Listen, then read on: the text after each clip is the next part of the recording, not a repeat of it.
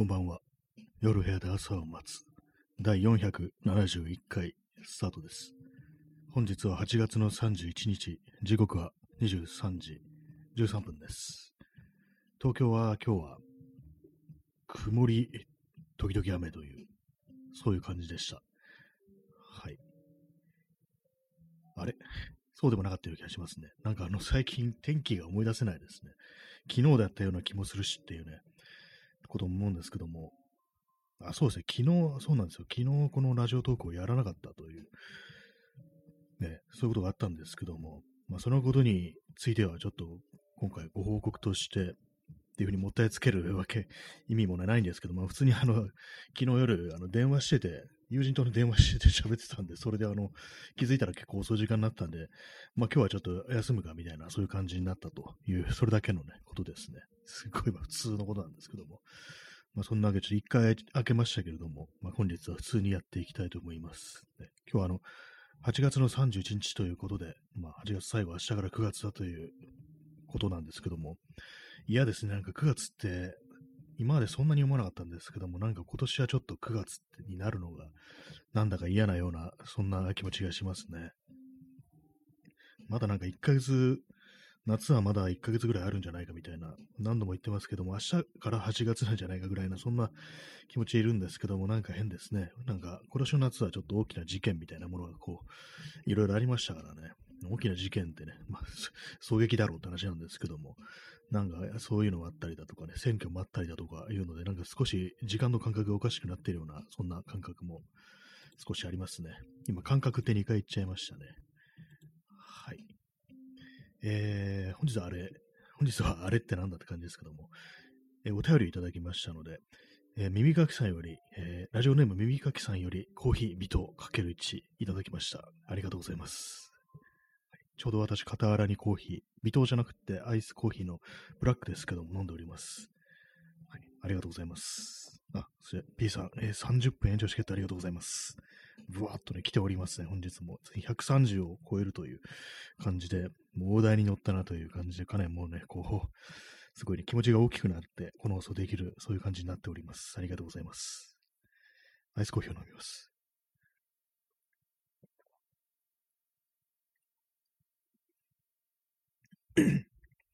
まあ、昨日一日明けたからといって、特にあの、こう、これといって急に話題が思いつくというか、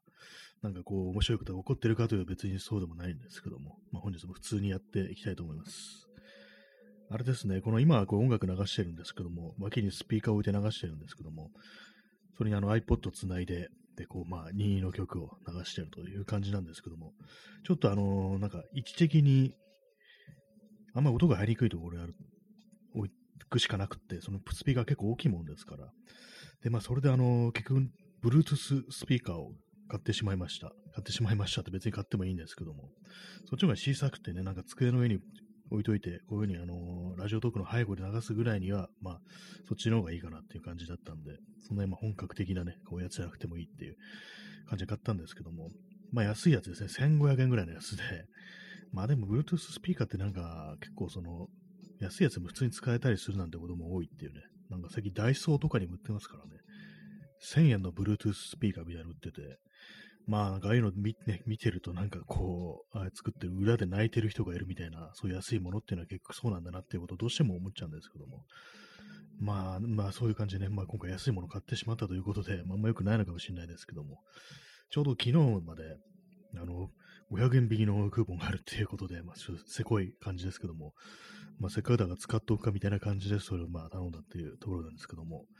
まあ、まだ届いてないんでね、あれなんですけども、もしこう買ったら、こう、感想を述べたいというふうに思います。普段、ま、スピーカーで音楽聴くことがほとんどないんで、ヘッドホンなんで大体、まあ、あんまりね、その、気にしたことはないんですけども、その音だとか。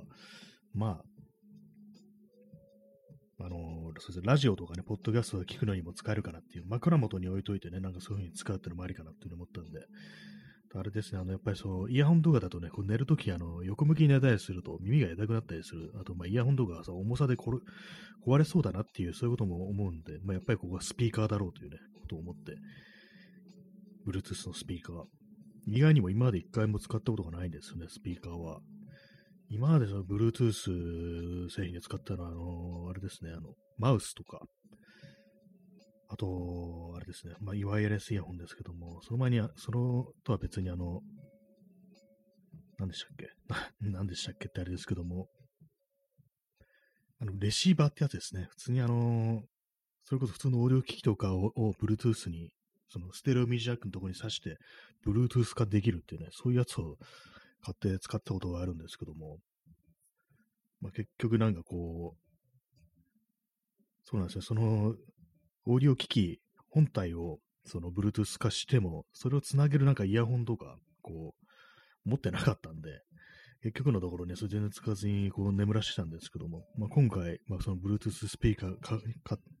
ったので、まあ、あの、iPod とかね、つなげてこう、使おうかななんてことをまあ思ってるという、まあ非常にどうでもいい話をしてますけども、そんな感じのことです。こう安いものってなんかね、こう得体の知れない感じのが多いですから、なんか一応まあ、その、届いて使ってみた感想でも言おうかなというふうに思ってます。まあこれ2回目ですけども言うの。はい。で、今日のタイトルなんですけども、これ言うの忘れてましたね。任意の認証代名詞たちの番歌っていうね。まあ、これはあの、任意の認証代名詞、まあ、彼、彼女とかなんかそういう、ね、もうそういうことですよね。認証代名詞。ね。これあの、男たちの番歌っていう映画があって、あの、香港映画ですね。超ユンファとかが主人公の男たちの番歌。まあ、映画の方の番歌っていうのは、その、あれですね。番歌の番はひき肉の引きに、あの、川、歌、晩歌ですね。その、まあ、早々の歌みたいな多分そういうことだと思うんですけども、棺を引く時の歌っていうね、人を葬る時の歌っていうそういうことらしいんですけども、まあ、放題が男たちの晩歌っていう、そういう映画があったんですけども、まあ、今日8月31日で、まあ、まあ全然夏終わりではないですけども、暦の上ではまあバンカーだという、そういうことで、まあ男たちのバンカーっていうふうに書こうとしたんですけども、いや、男だけじゃないぞ、聞いてるのはっていう、まあそういうことを思って、そこでまあ任意の認証代名詞のたちのバンカーというね、そういうことを思いついたという、ただそれだけなんですけども、まあ、タイトルに、この放送タイトルにほぼ意味がないというね、まあ、そんな感じの放送ですので、まあ、ご了承くださいという、そんなところでございます。はい。え最近あの、あれですね、あの AI による、あの、なんか画像の生成ですね、なんかそういうのが流行ってるっていうふうに話しましましたけども、で、やっぱりなんかこう、ね、何かこう、その認めたくないような気持ちがあるなんていうね、話をしたんですけども、あの、今日ちょっとやってしまいましたね。その、な、なんだったかな、いくつかありますよね、AI の画像生成のやつ。えっとですね、えー、 Stable Diffusion ってやつですね。これあの特に登録とかしなくても使えるやつっていうね、感じで、なんか適当なキーワードとかを入れてね、こうやってみたんですけども、なんか私のね、まあこう、求めるやつってあんまこう出てこなかったなっていう感じでありましたけども、まあでもまあ、こういうね、いろいろ提示されてしまうななんてことをね、思ったりして、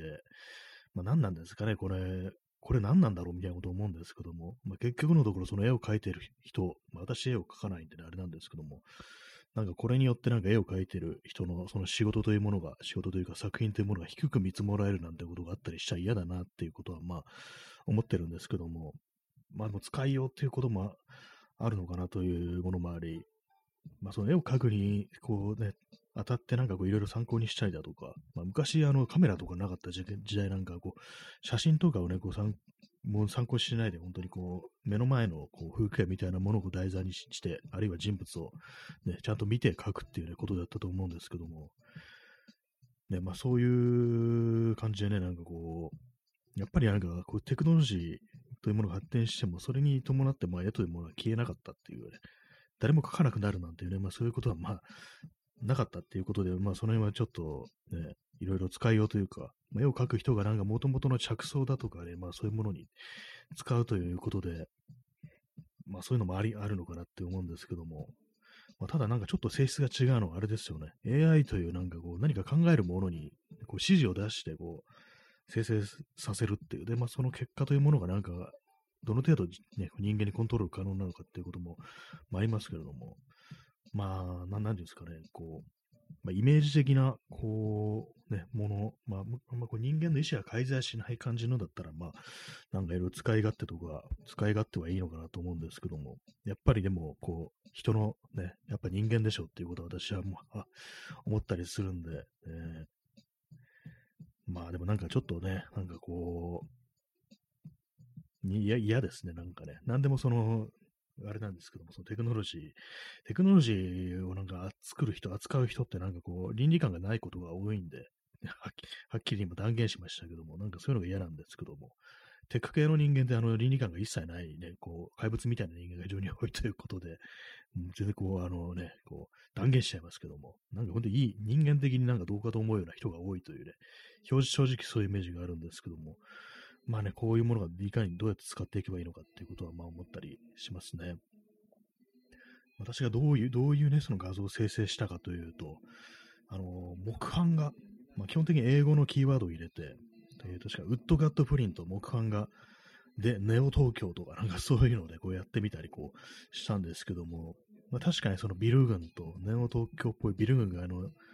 その木版画のね、調子でこう、ね、生成され、生成されてくるっていうのになって、なるほどねってことを思いましたね。それに加えてなんかこう、その、特定の作家の名前とか入れてみたりしたんですけども、まあ、木版画でね、言うと、あの、藤巻義雄だとか、谷中康則っていうね、この二人は戦前のね、こう版画家なんですけども、私は結構好きなね、こう、芸術家なんですけども、その名前を入れると、まあそんな感じの出てくるんですけども、まああんまその固有の作家っぽさみたいなものはなかったですね。まあその面まだまあ学習してないんだなっていう感じはあったりして、まあそれであの、こう、ななんだなんだったかな何を言おうとしたのかなまあそうですね、それほどなんかその個性というものはそんな見えてこなかったんですけども、まあでもそれなりにこう、ぽいなっていうのがあったりして、まあでもやっぱりね、そんなにあの、感動的な映画が 出てくるかというと別にそうでもないっていう感じなんでね、まあそこまでやられてしまったらね、ちょっと困りものではあるんですけども、まあなんかちょっとした、なんかこう、あれですよね、適当な、こう、ランダム生成みたいなもので、なんとなく参考になるかなぐらいの、ね、感じにはなるかもしれないですね。あと、写真はなんか面白くなかったですね。あのー、ネオ東京サバーバンナイトモノクロームフォトグラフとかなんか入れて、それに特定の作家名で、あのー、中平拓馬とか、須田一世とか、これも二人とも私が好きなこう写真家なんですけども、入れてみたんですけども、全然それっぽくなかったですね。なんかこう、なんかサバーバンって書いてるのに、あれなんですよ。なんか居酒屋とかのがあるようなね、そういうちょっとあの、新宿みたいな、新宿渋谷みたいな風景ばっかりになって、まあちょっとこれはそんな面白くないなっていう感じでした。で、あとはあれですね、あの、世界の終わりのラジオ放送とか、まあこれを英語にしてね、あの、エンド・オブ・ザ・ワールドとかなんかね、こう、あ、マン・イン・フロント・オブ、レディオ・ブース、あと、ジ・エンド・オブ・ザ・ワールドみたいな、そんなような言葉でこう入れてみたら、なんか、結構なんかね、マン・イン・ザ・ロンリー・ルームとかなんか、フロント・オブ・マイクロフォンみたいな、そういうのを入れてみたら、結構あの、それをなんか、あの、ウッドカットプリントとかで、そういうキーワード入れてみたら、その木版画調で、こう、あれですね、その暗い部屋の中で、こうマイクの前に座ってなんか変な顔してる男みたいな、そういう絵が出てきましたね。これがなんかちょっとあの、キング・クルールっていうね、イギリスのアーティストの、ね、アルバムの CD のジャケットにちょい似てるなってことを思ったところでございますけども、まあでもなんかね、こう、なんかぼんやりしたイメージだなっていうのがあるんで、まあ全然こう、今んとこ人間には勝てないっていう、そういう感じですね。まあ、そういうまあ芸術作品みたいなものはこう生成しようとしてもね、そんな風になると思うんですけど、やっぱりそれ未満のなんか本当にこう、ただ隙間を埋めるためだけのなんかちょっとした絵とか、まあそういうものが、こう、なんかその手の軽いものがなんかそういう AI に代替され、ね、成り代わられてしまうんじゃないかみたいな、そういう器具っていうのがまあ、まあありますね。そうですね。まあでもなんか、この AI の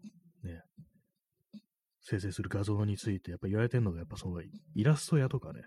そういうものとの関連というか、まあすでにイラスト屋っていう、まああれは人間が描いてますけども、まあ非常に無料でね、大量にこう、いろんなこう素材をね、こう出してるという、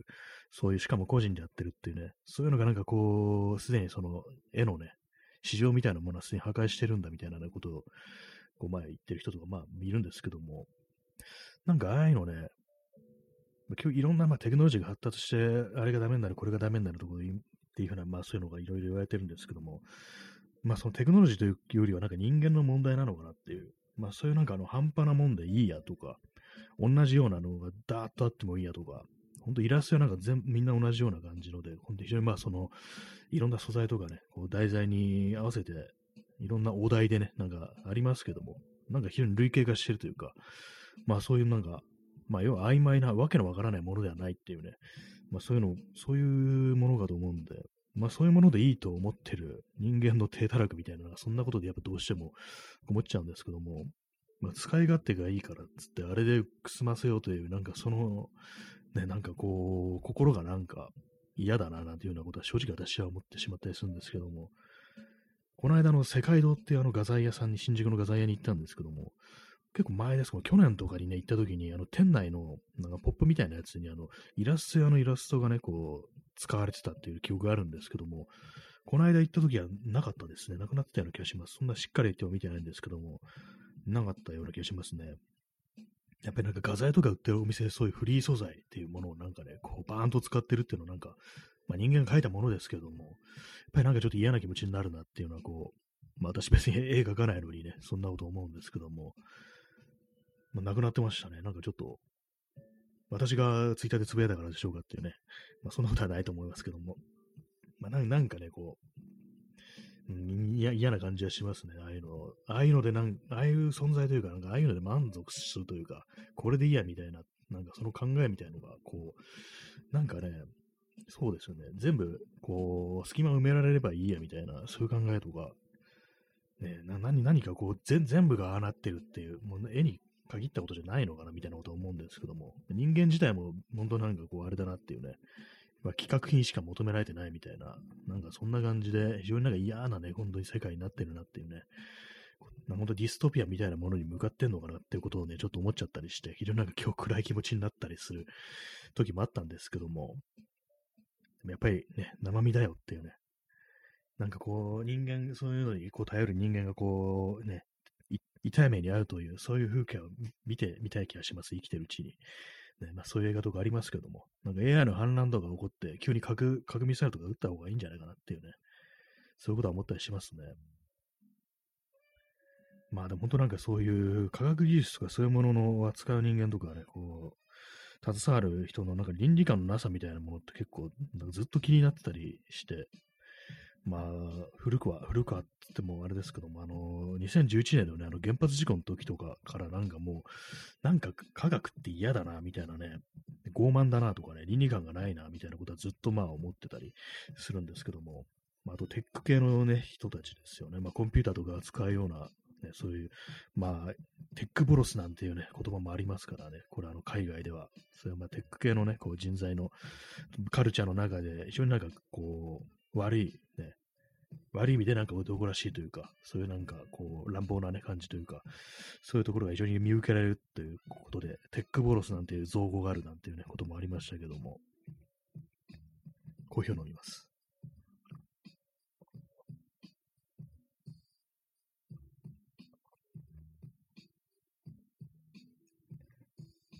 まあでもなんか本当にこう、そうなんですね、こういろいろ出てくるには出てくるがあるんですけども、その反対の、なんかこう、それを抑えるようなね、そういう動きってものも、ね、どんどんどんどんね、どんどんどんどんというか、何かこう、ちょっとね、そういうふうに人間は、そういうふうにバランスを取らなきゃいけないのかなっていうふうに、こう、思ったりするというね、そんな次第でございます。まあ、結局お前やってんじゃないかっていう感じですけども、一応まあ、触っとくか的な感じで、ね、この、まあ、その Stable Diffusion ってやつは特にあの、ね、そのネットでキーワード打ち込むだけで生成してくれるっていうやつなんで、まあ一応見ておこう的な感じですね。まあね、なんかこういろんな人がそのツイッターとか見てると、あ、あれ面白い、これ面白いみたいな感じでいろいろ生成してるんですけども、なんかあんまりそういうのって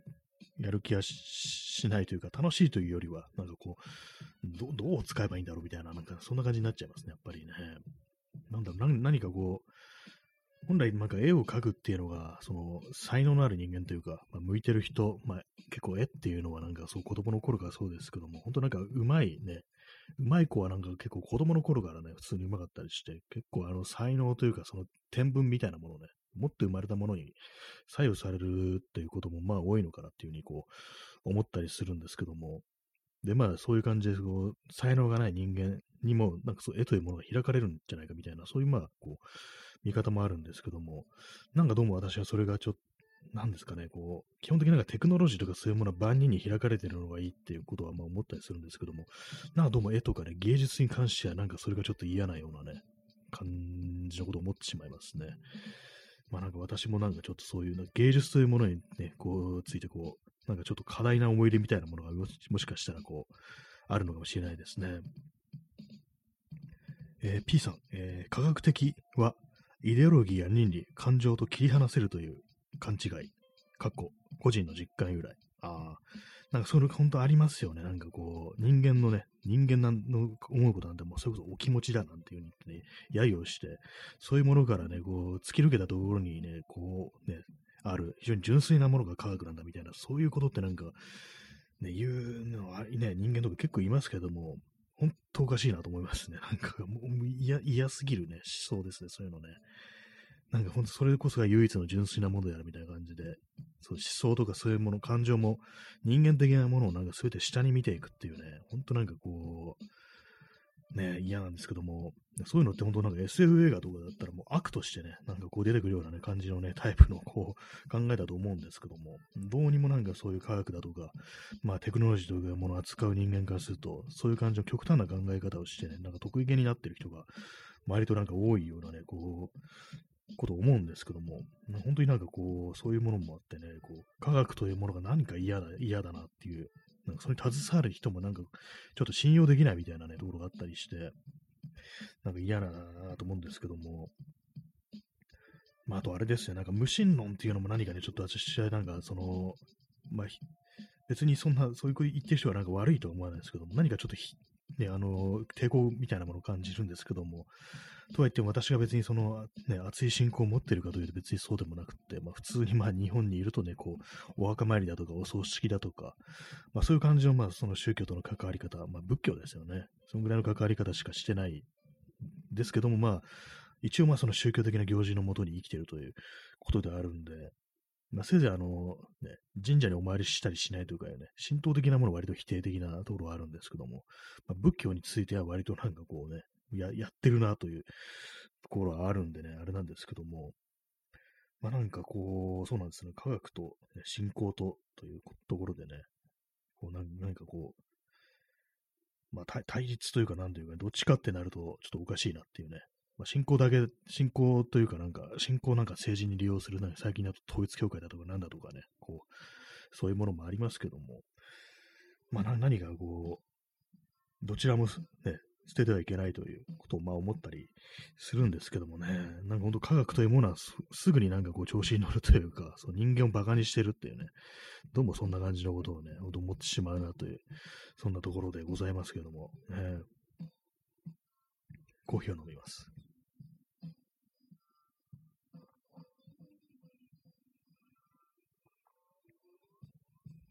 えー、延長します。はいね、なんかこう、あれです、あの、8月をね、あの、皆様と共に終えたかったみたいな、そういう感じで、まあ、30分延長延長させていただきますね。8月も残りね、こう30分切りましたけれども、ね、皆さんにとって8月はどんな月でしたか？あんま記憶ないですね。そういえばね、今月ね、何をしてたか先月のね、先月のなんか元、ね、総理がね、撃ち殺されるというね、インパクトは非常にありましたけど、今月特に何があったかというと、まあ別にないですね。まあ、私としてはまあ普通に元気なく過ごしてたという、まあそんな感じなんですけども、ね、なんか本当にこう、時間が過ぎるのが早くて嫌ですね。えー、P さん、えー、靖国神社は偽神道、偽宗教、あなんか宗教のね、皮をかぶったなんかこう、政治団体みたいななんかそういう感じですよね。非常にこう、右翼的な、ね、あれでもってね、勝手に亡くなった人を全部あそこにこう集めてるみたいなね、そんなありますけども、なんか優秀館っていう建物が、こうね、あの、靖国神社にあって、そこを見るとなんか非常になんかこう、いろんな展示物があったりして、結構あの、思想丸出しみたいなね、なんかそういうところが結構かなり聞くなんていうね、話を聞くんですけども、まあ、昔はなんかその靖国神社っていうのは、ただなんかね、こう、東京のね、こう、都心の方にあるでっかい神社ぐらいの認識しかなかったんですけども、まあ、こう、大人になってからね、やっぱそういうところなんだ、みたいなね、そんな意識があって、もう、まあ、嫌だなってことはね、思いますね。そういうの知ってから何かこう、その神社とかに、こう、お参りとかもね、こう、しなくなりましたね、やっぱり。うんまあ、神社って言ってもいろいろあるみたいでね、その国家神道的なものに組みしてないという、そういうところも、まあ、あるみたいな話を聞いたことあるんですけども、まあ、なんか結構ね、嫌だなというのを持ってるんで、ね、基本的にはこう、そ手も合わせないという感じになってますね、基本的に。お賽銭とかね、もう長いこと入れてませんからね、神社にはね。初詣的なことも、まあ、やってるのかななんかやったような気もするしってこと一瞬思っちゃいましたけども、なんだろう。寺にもありますからね。まあ、行くなら寺の方がいいかなぐらいのことは、まあ、思ったりするんですけども、寺は寺でなんかね、それは別々、別なまたね、問題があるのかもしれないですけども、まあなんか神社なんかそういうちょっと私の中で良くないイメージってものがこうついてしまったというね、そんな感じですね。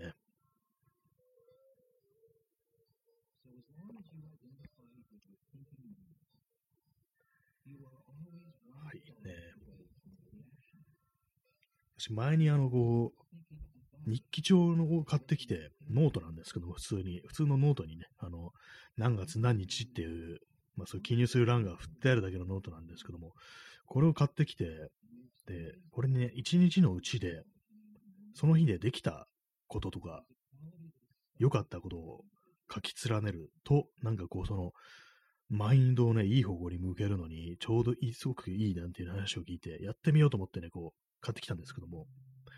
まずね、一日のうちにね、できたこととか、良かったことがね、そんなないんですよ、正直。ね、毎日毎日何かを達成できるっていうね、まあ、そんなことってまあないと思うんで、まあ、それこそなんかご飯食べたとかね、ちゃんと寝たとかね、なんか風呂入ったとかそういうことしかなくなって、逆にそんなこと変えたらもうどんどんどんどんね、なんか、ね、こんなことしかできなかったのかみたいな感じでね、こう、精神状態が悪化しそうなんで、もうやめましたね。そう、もうそのちょっと階段破り捨てて、で、で、まあ、それずっとまあ、ほったらかしてたんですけども、今日は普通になんかあの、その気づいたこととかまとめるね、なんか感じにこうしました。思いついたこととか、そういうのをね、今までなんか適当にあの、ね、あの、コピー用紙とかをなんか半分ぐらいに切ったやつをね、こう、なんかそのメモ書きにしてたんですけども、そういうやつなんかばらけてね、なんかこう、わけわかんなくなるんで、まあノート、ノートあるからこれ使うかみたいな感じでこう、まあ有効活用できるかどうかわからないですけども、まあそんな感じ一日のうちに気づいた、思いついたことっていうのをこう、まとめるようにしたというね、そただそれだけの話なんですけども、あ箱庭の12さん、8月サンクスギフト、ありがとうございます。完全に滑り込みのね、8月のこうギフトということで、嬉しいですね。なんかまだ8月なんだっていうふうに思えて嬉しいです。ありがとうございます。サンクスギフトというね、なんか手紙のね、手紙のこう、イラストが添えてあるという感じで、ね、サンキューというふうに書いてあります。ありがとうございます。はいね、もう8月も終わっちゃいますけどもね、本当にね。8月31日という字面がなんかもう本当に子供の頃の夏休みの終わりみたいなものをね、思い出してこう、メローな気持ちになってしまいますけども、まあ、こういうね、話すると大体なんかあの、宿題どうやってたみたいなね、宿題どうしてたみたいな話っての結構あると思うんですけども、なんか私、記憶にないんですよね。一応、まあ、間に合わせてたとは思うんですけども、本当なんか後の方になって本当にこう適当になんか埋める的な感じでやってたんですけども、まあ、ただ、あの、なんか泣きながらやるというね、そういう感じじゃなかったですね、基本的に。そこまで必死のね、感じじゃなかったような気がします。まあ、適当になんか埋めるかめんどくさいな、みたいな、なんかね、そんな感じでやってたんですけども、ね、宿題とかなんかありましたね、本当に。宿題とかなんかね、やってないですね。って、まあ当たり前ですけども、大人ですから、学校通ってないからって感じですけども、どうなんだろう、今なんかこう、ね、あの時代に戻って、ああいうようなね、なんか、ドリルだとか、読書感想部だとああいうものを書けってやれたら、どういうふうにこなすんだろうかっていうことをちょっと思ったりするんですけども、ね、私、あの、計算問題とか非常に苦手でね、あれがやっぱ一応め一番めんどくさかったような、そんな、ね、あれが、記憶がありますね。日記とかなんかね、全然記憶になくって、まあ、多分やれ的なね、そのなんか毎日書きなさいみたいなことってあったと思うんですけども、なんか全然覚えてないですね。まあでもなんかね、いくらなんかね、小子供だから、小学生だからと言っても、そうそうね、なんかね、毎日毎日ね、何かがあるというわけではなかったでしょうからね、基本的にね。はい、アイスコーヒーを飲みます。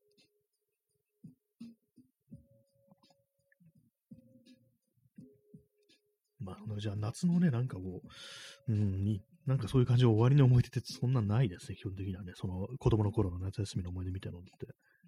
まあ、普通にそのね、こう、お盆とか時期になんかこう、親戚の家だとか、祖母の家とか行ったっていうぐらいのことは覚えてますけども、なんかでもそれ以外あんま覚えてないな、記憶にないなっていう感じのはありますね。夏休み、夏休みトークっていうね、あれですけども。ね、まあでも、本当なんかこう、今年はあれですね、あのコロナというものがありましたから、やっぱなんかこう、大したことしてないぞっていう、ね、人も、がほとんどだったんじゃないかなというふうに思うんですけども、ね、子供たちはどうしたんですかね？どっか出かけたりしてたんでしょうかね？わかんないですけども。まあ、せいぜいなんか日帰りでどっか行くとかなんか、その程度の、ね、感じだったかもしれないですね。あ、P さん、えー、30分延長チケットありがとうございます。4枚ということでね、今135枚の、ね、延長チケットという感じで、本当に心強いですね。この放送でなんかこんな感じ、あのギフトだとか、あのコメントだとかそういうね、ものをいただけると、あれなんですね。なんかポイントみたいなのがどんどん溜まってって、まあそれがなんか何に使えるかというと、1万ポイント以上溜まると、他のね、なんかあのー、サービスの、のまあ例えばね、それこそなんか Amazon ギフトの交換に使えるみたいな、なんかそういうようなサービスに、に、こう、変換できるんですけども、これが結構1万ポイントというのは相当難しいということで、でしかもその有効期限というのがあるんで、そのポイントに。で、まあ、それ以外に、そういう外部サービスのなんかそういうギフトだとかのと別に、このラジオトークのコインとして変えることもできるっていうことなんで、まあ、そんなにこう貯まることもないだろうと思って、今日ね、あの、手持ちの分を全部、その、コインにね、しましたね。優勝コインってやつですね。本来だったらお金を出して買うコインを、その、ポイントを使用してね、こう、こう貯めるっていうことで、そういうことをやったんですけども、今ね、ほんとなんか無料のなんかあれがなんか結構ね、累積で溜まるようになってますから、あんまこう、こうあれなんですけども、なんていうんですかね、こう、そんなに得した感じじゃないんですけども、ねまあなんか、難しいですよ、本当にね。本当になんかこう、こういうのをお金に変えられるっていう人は、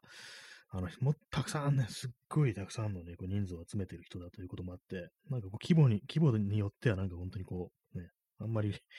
そういうところには繋がっていかないなっていうのがあるんですけども、まあ別にそれを目的としてやってるわけではないんで、まあ、ただあれなんですね、このラジオトークってあの、なんかアンケートみたいのをね、送ってくるときあるんですよ。これ使ってる人、アンケート答えてください。阪神、阪神社にアンケートありますって感じで来るんですけども、そういう中で、あのどう稼げてるみたいな、なんかそういうのが、ような質問が、項目があるんですよね。最近どうですかみたいなのがあるんですけども、私はまあそういうね、こう、選択肢と、まあその回答としては、まあ別にそういうあれを目的としてやってないのでっていう、ね、感じのことを、まあ、選択肢から選んでるんですけども、まあ結構ね、そういう、まあ原水利益というものをこう、目当てにね、こういうことをやってる人人も、まあいるんでしょうけども、まあどうなんですかね、そうなるとまあそのやりがいみたいなも、そういうことでやりがいみたいなのを感じるというか、ね、結果というかついてくるみたいな、そのまあギャラが出るみたいな、ね、自分の頑張りに対してなんかこう、そういうなんかね、リワードがあるということで、それでなんかこうやる気になるという人もいるかと思うんですけども、私はどうもそういう風になるとね、何かこうちょっと気遅れしてしまい、こう、本領が発揮できないみたいなところがこう、あるのでね、まあそういう感じのことはこう考えずに、こう、ね、こうせずライブマラソンぐらいという、ね、感じのあれでやってるんですけども、まあなんかね、こう、そういうのをなんかあの、モチベーションにしてできる人は結構すごいなと思いますけどもね。YouTube とかでもあれですよね。それこその、広告収入みたいなね、そういうものをこう目当てに、なんかああいう試行錯誤するなんていう人も多分いるんでしょうけども、どうも私はそういうのが絡んでくると、何かこう、やる気がなくなってしまうみたいなね、そんなところがありますね。本当資本主義に向いてないという、そんな感じではありますね。はい、アイスコーヒーを飲み干しました。まあそんな感じでこう、取り留めもないことを話してますけども、まあさっき言った AI ですね。AI の反乱とか起きた方がいいなんていうね、ことありますけども、ね、あの、ロボコップでもありましたね。あの、ロボットがね、ロボコップじゃない、ロボコップじゃない、あの、ED209 っていうね、でっかいなんかロボットが、二足歩行のね、両腕になんかマシンガンみたいなのがついてる、いかにもメカって感じの、ね、ロボットが暴走してあれですよね、あの、人間を撃つなんていうシーンありましたけども、あんなことがね、こう、どうもね、起こったらどうなるだろうっていうね。まあ、お絵かき AI がそんなことはしないでしょうけども、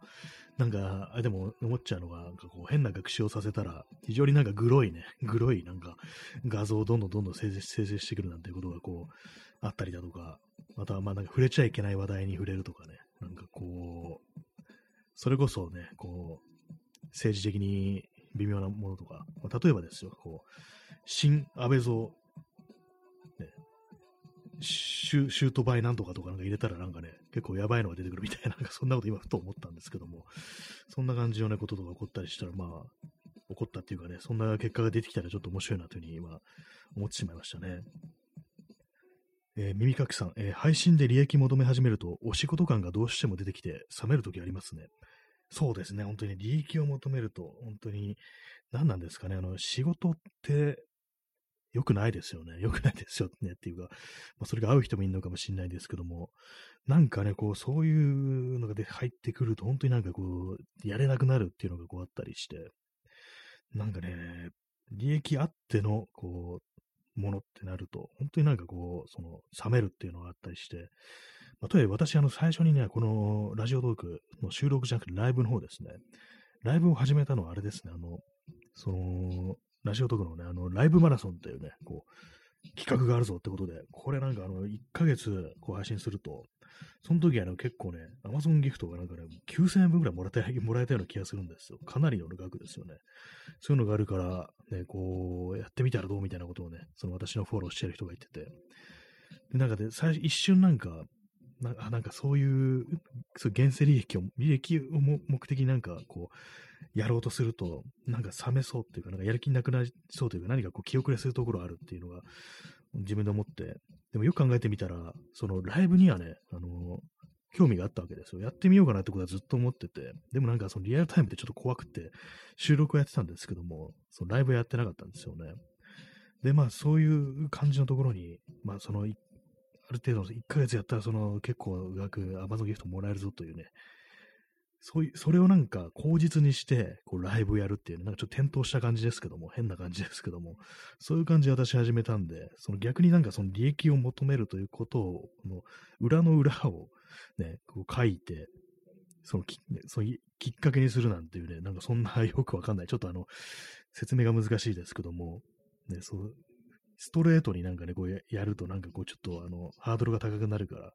いや、俺はあの、ちょっとあの、アマゾンギフト欲しいだけだし、別にその、ね、こう、ライブとかやって、なんかちょっとあの、調子こいてるわけじゃないからみたいな、なんかそういう、ちょっとよくわかんないですけども、なんかそんな感じで始めたんですよね。そしたらなんかこう、完全に習慣になってしまったというね、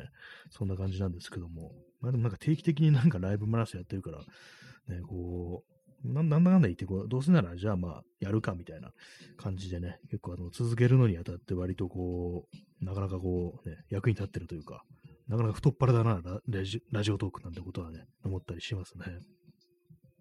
結構人間のそういうモチベーションだとか感情とかをコントロールすというか、まあ、ある程度自分の手綱を握るっていうのはなんか結構難しいなというのにね、思ったりして、そのライブもさっき言ったみたいにこう、普通にね、ストレートにやるのがどうしても自分は難しくて、何かこう、その、こじれた感じで、こう、きっかけにするっていう風にね、しないとなかなかこう、手をつけられないっていう、そういうところがありますね。今、あの、ゲップがね、こう、込み上げてきましたけども、なんか喋ってるとあの空気も一緒に飲み込んでるらしく、なぜかね、こう、定期的にこう、なんかゲップみたいなのがなんか、というか空気がなんかね、こう、せり上がってくるような感じっていうのがなんか、ありますね。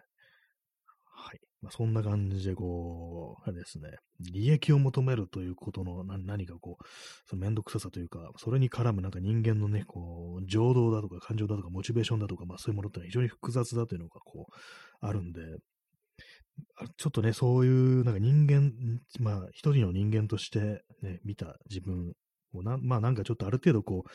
まあ、自分で自分のことをコントロールしやすくしておくというか、割とこう、ね、健やかな状態に保ちたい、保った方がいいんだろうな、みたいなことは割と最近こう、思ったりして、考え方っていうのをね、なんかこう少しいろいろこう、練っていくっていうか、なんていうかこう、自分の思考の癖みたいなものをね、こうある程度こう把握しといて、あ、今自分はこういうふうに思ってるからこんな感じで気分悪くなってるんだな、みたいな、そういうことはちょっとね、あの、覚えておいて、で、まあちょっとやばそうだなってなったらある程度なんかこう自分で対処できるというふうに、そういうふうにこうしたいなというふうに割と最近こう思ってるというね、そんな感じですね。まあ全然こううまくいってないですけども、なんか本当にね、ちょっとしたことでなんかね、気が沈むみたいなね、憂鬱になるみたいなことばっかりですけどもね、実際問題。はい。時刻は23時52分ですね。23時52分。あと8分で8月が終わってしまうという感じでね。8月。8月というと、あれですね。あの、黒澤明監督の映画で、8月のラプソディっていう映画がありますね。ありましたね。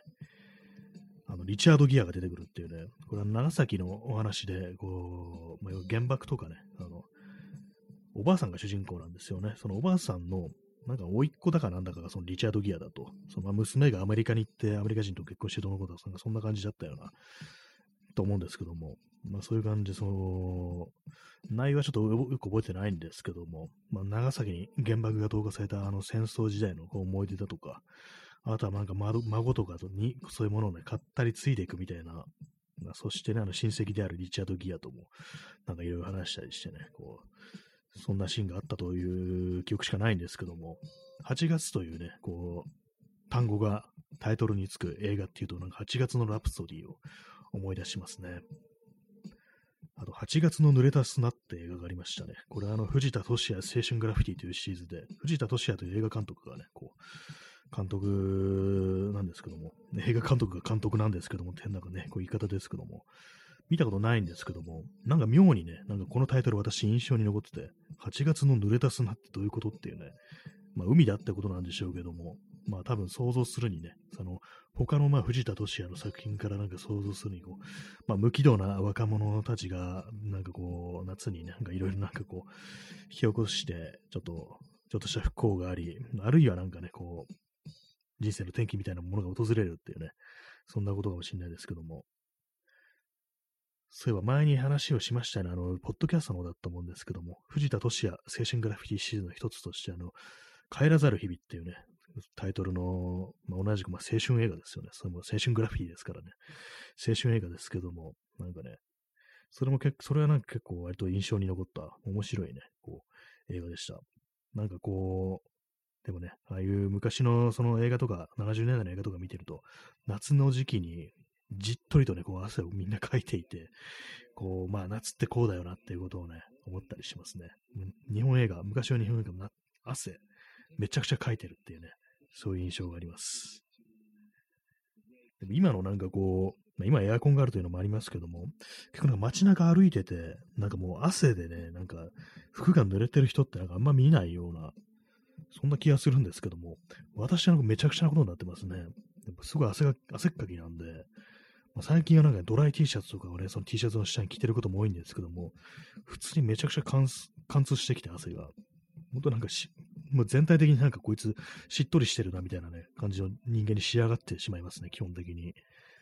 で、なんか本当なんかもう一日で潮を吹くみたいな感じになりますからね、T シャツとか。T シャツもそうなんですけども、厄介なのがあのバッグのストラップとかですよね。あれもまあまあまあね、白っぽくなって、すぐ白っぽくなってしまい、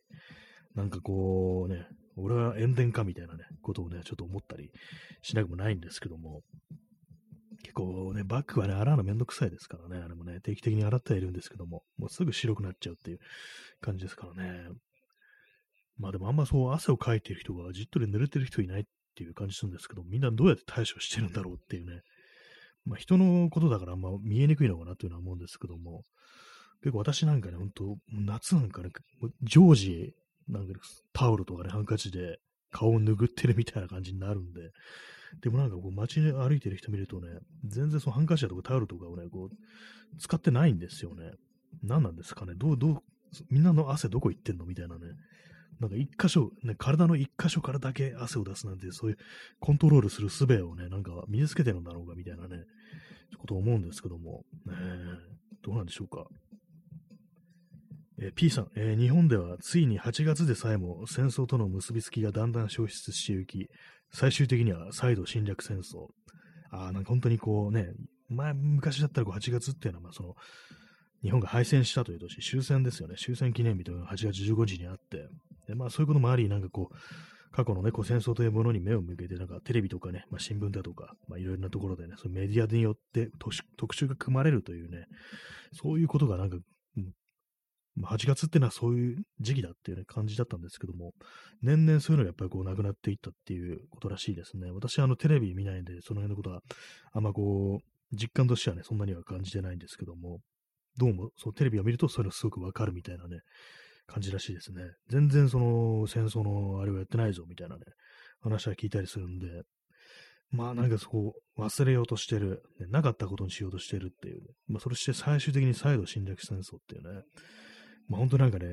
こういう歴史が繰り返してしまったらということはやっぱ思いますよね。反省みたいなものをこう、がなくなっていく、ね、あの戦争は自分たちは悪くなかったみたいなね、なんかそういうようなことを言ってるっていう人っていうのはね、こう、まあ右翼だとか保守だとかね、まあそういう人間の中で非常に多いということがあってね、なんかね、怖いですよね、やっぱりね。なんかまた再び何か起こしてしまうのではないかみたいなことは考えたりこうしてしまいますね。はい、えー、23時58分ということで、ね、8月のフィナーレがこう近づいてまいりましたけども、吉川浩司の曲で、8月はさよならのララバイっていうなんかそんな曲があったような気がします。結構、吉川浩司の初期の曲ってその夏の歌が多いような、なんかそんなイメージがありますね。パラシュートが落ちた夏っていうのタイトルの曲もあった気がするんですけども、なんか変なタイトルですよね、これね。なんかパラシュートっていうとね、私あの、その爆弾が投下されてるみたいなそういう絵を想像しちゃうんですけども、あれね、あの原爆とかね、なんかこう、落とすとき、あの、やっぱその、ストーンと落とすんじゃなくて、その落下傘みたいな感じでね、こうパラシュートみたいなのがくっついて、ね、それで落としたみたいなことを聞いた、見たことがあるんでね、なんかどうしてもその原爆的なことをも 結びつけちゃうんですけども、ね、あ、P さん、えー、広島出身。そうですね。あの、吉川浩司、広島のね、出身ですからね。まあなんか、まあ、作詞してるのはね、別な人ですからね、こう関係はないんでしょうけどもね。何なんでしょうか、あれね。ちょっとあの、今検索してみますね。パラシュートが落ちた夏。吉川浩司の、は、ね、あれですね、こう、ファーストアルバムのね、曲ですね。パラシュートが水平線滑滅で落ちていく。今年の夏はおしまいさっていうね。そういうサビの歌詞ですけど、まんまそんなあの、感じじゃないですね。普通に夏のね、ひと夏のロマンス的なね、なんかそんな歌詞ですけども。あれですね、作詞は小林和子という人で女性ですね。まあでもなんか結構ね、こう、うん、好きな歌詞ではありますね。なんでパラシュートなんだろう。ねパラシュートっていうか、あれね、なんかあの、海とか行くとね、あのー、なんて言うんだろう、あの、パラグライダーみたいな、ね、感じで、こう、まあ、要は、地上からね、地上つか、あの、海からなんか引っ張ってもらって、その風の力でね、ブワーってなんかこう舞い上がって、こう楽しむっていうね、そういうのをね、やってるところもありますけども、私何年か前にその千葉の九十九行った時にそういうのやってて、あ、なんか確かあれやったらなんかすごい気分良さそうだなみたいなね、こと思ったんですけども、そのパラシュートですかね。でも水平線かめて落ちていくて、それあの、海の上に落ちてますからね、これ何を意味してるんですかね、本当にね。パラシュートがなんか水平線かめて落ちていくってなると、あの宇宙からね、戻ってきた宇宙飛行士のなんかあの、着陸ポットみたいなのをね、思い出しちゃいますけども、どういう、なんか結構謎ですよね。あと、あるいはあれですかね、あの、今もあるのかどうかわからないですけども、あの、花火で、なんかね、あの、打ち上げ花火とか、あの、でっかいやつじゃなくて、普通に、ね、家庭用の花火みたいなやつ、あれでなんかパーンってこう打ち出して、で、あの、落下傘みたいなのがこう上からスーッと降ってくる、ね、打ち出した、その、ね、ものがこう落下傘みたいな、パラシュートみたいな感じでね、こう落ち落ちてくるってやつがあったと思うんですけども、それですかね。まあ、水平線かつめて落ちていくってどこまで飛ばしてんだよって感じですけどもね。なんかこう、ね、遊びのね、花火みたいなもんでね。まあ、謎、結構謎なね、絵面ですよね。水平線かつめて落ちていくっていうね。なんか遠近法の問題なのか。実際には近くにあるけど、その、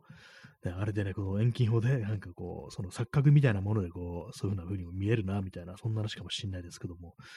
まあ、こういう なんか歌詞をね、なんかこう、イメージっぽいものをね、こう、ね、考えてみても仕方ないかもしれないですけどもね。えー、そして0時2分ということで、9月1日になってしまいましたね。嫌ですね、9月、何か、急に何かがこう、終わったみたいな感じになって悲しくなっちまいました、今なんか。本当にね、嫌になっちゃいますね。永遠の夏を生きることは我々できないんでしょうかと思うんですけども、まあ、夏暑いし嫌だなっていうね、ことは思いますね。まあ、暑いこ、暑いの自体はまあ、全然続きますからね、本当にね。本当に11月ぐらいまで暑いと思いますよ、普通に。嫌ですね、本当にね。はい、ね。まあ、パラシュートが落ちた夏っていうね、サビで、あの、グッバイサマー、グッバイガール。君は過去へと飛び上がっている。僕は未来へ飛びたいのさっていうね、こう、相手のね、女の子の方が、こう、まあ、女の子とは限らないですけども、相手のね、こう、この方が、こう、はなんかこう、過去にね、こう、あれなんだけど、自分はなんか、こう、未来に行きたいっていうね。要はなんかめんどくさいからもう別れてんだわ、みたいなね。そういうなんか結構悪い男のね、そういう歌かもしれないですね。めんどくさみたいなね、こう、何なんですかね。まあ、僕、別れの歌ではありますよね。こう、えー、夏、夏ってなると夏の間だけなんかもうそういう関係になって終わったら何かこうね、こう好き、スカッとね、なんか自分の、ね、人に戻りたいみたいなね、そういうのってのは、そういう人ってのは結構いるのかもしれないですけどもね。まあ私にはもはやもう全然そんなもん関係のない世界ではありますけども、ね。別に君に飽きたんじゃないさ。自由な夏を選んだだけさ。背中合わせの海岸通り、街へ戻れば痛みも乾くっていうね。なんかこう、ちょっとかなりね、こう、で言ったらそのクズっぽいね、男のなんかね、感じのね、こう思っちゃいますけどもね、君に飽きたんじゃないさっていうね、自由な夏を選んだだけさっていうね、かなり調子のいいやつだなというね、ことをね、ちょっと思いますけどもね。え P さん、え、原発の爆発の衝撃で過去と未来に切り離された人間の比喩。思いつき、ああ、やっぱりなんかね、そういうの、原爆のことなんかどうしてもね、こう、思っちゃいますけど、過去と未来っていうのがね、何かこう、そういうね、たった一,、ね、一発の爆発、爆発、原爆によってなんかこう、決定的にその過去の未来が切り離されてしまったっていう、そこであれですよね、こう、過去に残ることになったって、要は亡くなった人を意味してたりするのかななんていうことを思ったりしてね、まあ、かなり、まあ、その、それこそ私も思いつきなんですけども、この間、のね、広島コレクションというね、こう、写真展を見て見てきて、その原爆で、まあ、亡くなった人だとか、まあ、ね、こう、命は取り留めたとけれども、なんかこう、大変な被害に遭った人とか、まあ、そういう人のね、こう、持ち物が展示、展示っていうか、その、持ち物をね、こう、撮った写真っていうのがこう展示されているという、ね、ものだったんですけども、なんかこう、そう考えると非常に痛ましい歌にも、ね、聞こえてくるような、まあ、まあ、無理がありますけどもね、なんか、なんかどうしてもそういう感じ、8月というものがなんかこう、ある程度ね、そういう感じでこう特別というか、やっぱりどうしても戦争の記憶と共にあるっていうね、そんなことはやっぱりね、どうしてもこう、考えてしまいますね。まあでもこれからそういうふうに考えない人たちがどんどん増えていくと。まあもう、あんまりその、夏といえば戦争のことだみたいな、そういう刷り込みというかなんというか、こうね、そういうもの触れてないと、こう、やっぱね、風化してしまうという、そこからまあなんかおかしな歴史修正主義だとかね、こう、日本は悪くなかったとかね、侵略なんかしてませんみたいな、そんなことを言い始めて、自己正当化するなんていうね、そこからまあそういう再び何かこう、それこそ過ちをね、犯すというね、ことで繋がっていくんじゃないかみたいな、そういう恐怖みたいなのがありますけども、ね、どうなっていくんでしょうかというね、ところを思い出してますけど、思い出しちゃい、思っちゃいますけども、まあ歴史は繰り返すというふうにはね、思いたくないですけどもね、本当にね。はいね、えー、本日は、ね、8名の方にお越しいただき、ね、今、我慢強い方が5名残ってらっしゃるということでね、今日もなんかこう、8月最後の放送ということで、何かこう、ちょっとセンチメンタルな感じでね、こう、行きたいなというふうに、ちょっと思って、あの、やってるんですけども、なかなか難しいですね。やっぱなんかこう、年を取る、年を重ねるとなんかこう、そういう気も、自分の気持ちみたいなものがどんどんどんどん鈍くなっていくっていうのがあったりして、本当でもね、あの、感動というものをなんか全然こうしなくなったような気がします。まあ、あんまこういうこと言ってね、なんかこう、そうそういうものが当たり前だみたいなふうに思うのは良くないと思うんですけども、人間感動できる、ね、こう、心を動かすっていうのは非常にいいことだなというふうに、まあ、思ったりするんでね、なんかこう、そんなこういうね、良くないというか、マイナスのことばっかり言っていくと良くないっていうようなことは最近割と普通に思えるようになったんですけども、ね、ちょっと何を言いたいのかよくわかんなくなってますけれども、まあね、結構さ、話しながらね、今何話してたんだっけっていうね、忘れちゃうことがね、結構ありますね。本当にね。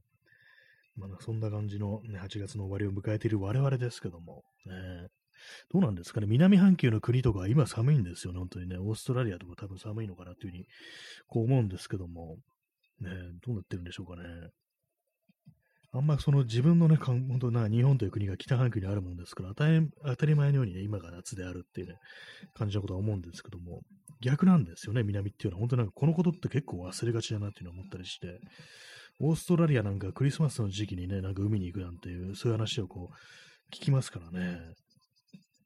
なんかこう、やっぱり自分と人間は世界が狭いなというふうに思ってしまいますね、やっぱりね。本当になんかこう、ね、あんまりなんか外の世界だとかそういうものを知りたいとか、新しいことをしたいとか、自分の知らないものとか、そういうものをどんどんどんどんね、取り入れていきたいとか、そういうなんか好奇心みたいなものがこう、あんまり元から持ってないというタイプなのかもしれないですけども、ね、何かこうもう少し自分のこう心をね、こう、健やかに保つためにも、ね、ちょっと感動というものはなんかね、ほんと、したいですね。なんかね、したいと言ってするもんでもないですけどもね、本当に。やっぱり何かこうね、心も使わないと、ね、こう、生倉になっていくっていうね、そういうことがあるかもしれませんからね。実際もうなってるっていうことなのかもしれないですけども、ね。はい。0時8分になってしまいましたけども、ね、残り、残り4分で、あの、喋ることがね、あの、枯渇したという、そんな感じなんですけども、ね、よくあります。よくあります、こういうこと、本当えー、音楽が止まってしまったので、再びかけようとしているんですけども、なんか本当に自分のね、あのー、普通にね、あのー、著作権とかあるような曲もね、流したいですけども、できませんからね。できませんからねって、そう、本物のラジオ局だったらね、まあそういうような手続きを取ってって感じなんですけども、なかなかね、こう、音楽流すっていうのは難しいなというふうに思います。まあでも本当になんか今はね、なんかいろんなところでこう、こういうふうにラジオで使える、ね、クリエイティブコモンズ3.0っていうね、クレジットさえあれば使っていいよっていうね、そういう曲もたくさんあったりしてね、いろんなのがこうあるあってね、こう、いいはいいですね、本当にね。はい。えー、まあ、そんな感じでね、まあ、結局ね、あれなんですね、私もその AI で絵をね、生成するなんてことやってしまったなっていうことをね、今日は思ったんですけども、ね何なんですかね。私はなんか本当にこう、人間のものが一番いいなと思います。人間、やっぱりあれですね、あの、世界観というものがなんかこれからね、こう、大事なのかなっていうね、人間、やっぱなんかその人の持ってる世界っていうのが、でも何でもよく考えてみたらね、なんかあの、単純になんかその後説、ね、作品が上手い下手だとかの問題よりは、その人の世界みたいなものが好きっていう、特に絵なんかそうだというね、側面が強いと思うんですけども、なんかそういうとこってね、結構あると思うんで、まあ、自分で何かをやるというね、ことを、何か作ったりするってことを考えるときに、そういう感じでね、こう、世界観というね、もの、自分はどういう世界ななのかって、自分のワールドって何なんだみたいなね、そんなことを思いながらなんかこういろいろ作ったりするのがいいのかななんていうふうにこう思ったりして、まあそういう自分のね、なんかこう世界みたいなものをね、補強してくれるようなこういろんなね、こう材料みたいなものを常に探しておいて、まあ、要は自分は何が好きで、ね、何に感動するのかというね、こう、まあなんかアンパンマンのエンディングテーマ、オープニングテーマかな、まあみたいな感じの、ね、あること言ってますけども、結構まあその、やっぱ一人の人間と、人間性みたいなものっていうのは、ね、割とこう、結局のところ大事なのってそこなのかなっていうところに人間は最終的に行き着くんじゃないかなとは思うんですけども、まあね、なんかそこまでどれぐらいかかるのか、そこまでになんか本当にいろいろなんか厄介なことが起きたりするなんていうふうにね、考えるとめんどくさいですね。えー、P さん、えー、作者の人間性や思想と作品を積極的に混同していきたい。ね、混同に、鍵括弧付きという感じで、そうですね、よくその、作者のね、こう人間とか性とか考えは別に、まあ、この作品がいいから、その作者がめちゃくちゃなこと言ってて、ね、こう人を傷つけるようなことをしてても自分はあんま気にならないよみたいなね、ことを言う人がいますけども、全然そんなことないっていうね、私も思います。混同させていきたいと思います、本当にね。その人の人間性だとかそういうものも作品に一体化してるっていうことで、人間性、最低な人間性だったらその作品にも普通に触れませんからね、正直ね。やっぱり本当本当になんかこう、いかんってなったら、本当になんか音楽、そういう人の音楽だとかね、聞いたりしないですからね、本当にね。絵も見ないよっていうね、そこに習いますからね。そんな感じでね、もう本当もう、私もその混同していきたいというふうに、こう、思いますね。大事だっていうね。人間性、世界観、思想、ね、そういうものが、良心ですよね。大事ですよね。はい。そういうわけで、え、0時12分ですね。本日、え、471回目の放送でしたけども、いかがでしょうか？いかがでしたでしょうか？まあ、そんな感じで、まあ、いつもと同じような感じで夏の終わりの放送をお届けしました。はい。それでは皆様、さようなら。